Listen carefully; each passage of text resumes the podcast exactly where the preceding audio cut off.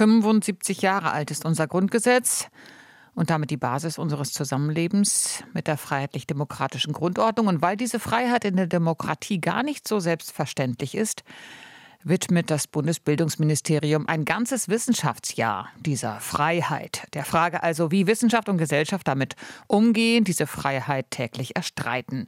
Das in einer Zeit, in der ja gerade sehr viel um alles Mögliche gestritten wird auf den Straßen im Lande, ziemlich laut und wie ich finde auch ziemlich frei.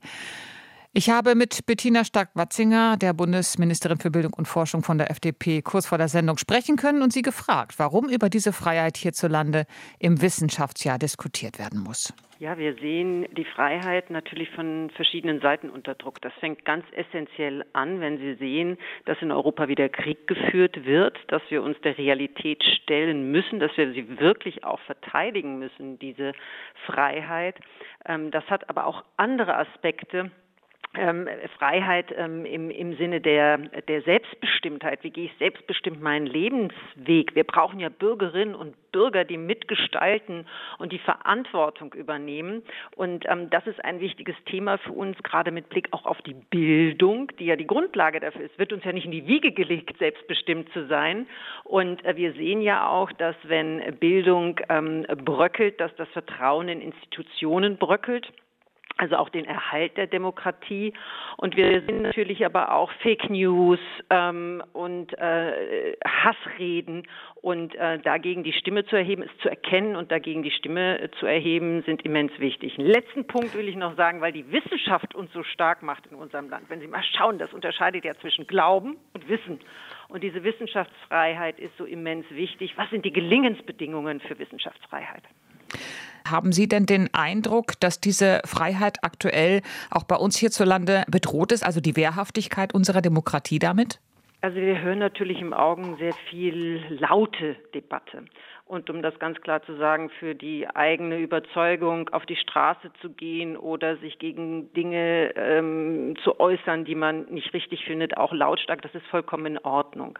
Aber wir sehen doch auch ähm, Umfragen, ob sie uns gefallen oder nicht, dass 40 Prozent der Menschen glauben, nicht mehr frei ihre Meinung äußern zu können. Sie dürfen das natürlich, ja, aber man muss manchmal schon ein schnelles Pferd haben, um dann auch wieder davon zu reiten. Also der öffentliche Diskurs und wie schaffen wir es, Respekt respektvoll miteinander zu diskutieren, weil nur wenn ich dem anderen auch zuhöre, entsteht ja auch eine Unterhaltung.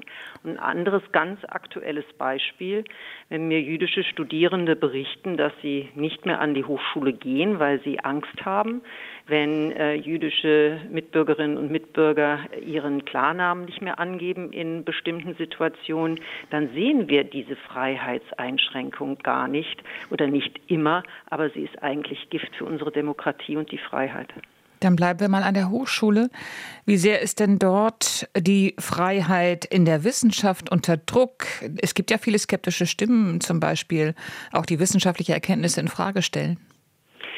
Ja, die Wissenschaftsfreiheit ist nochmal was ganz Besonderes. Es unterscheidet sich ja von der Meinungsfreiheit. Wir alle haben Meinungsfreiheit, aber in der Wissenschaftsfreiheit geht es ja auch immer darum, erkenntnisgewiss das Streben nach dem schönen Wort Wahrheit. Und deswegen muss sie natürlich sich auch bestimmten Kriterien stellen. Transparenz, dort wird kritisiert, debattiert, aber eben die Debatte findet statt. Und das ist auch gut so, weil nur das bringt uns Innovation und Fortschritt.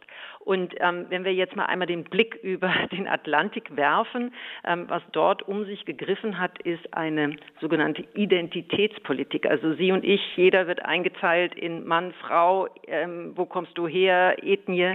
Und danach wird entschieden, ob man gut oder böse ist. Und das ist dann eine Tendenz oder ein, ein, ein Weg, der darf nicht eingeschlagen werden, weil es geht ja nicht drum, ähm, wo wir herkommen, sondern welche Werte wir haben. Und unsere Werte sind in unserem Grundgesetz verankert. Also diese Debatte auch frei zu führen, das muss sein, auch an den Hochschulen. Also Sie haben nicht den Eindruck, dass man bestimmte Themen an Hochschulen auch nicht mehr frei äußern kann?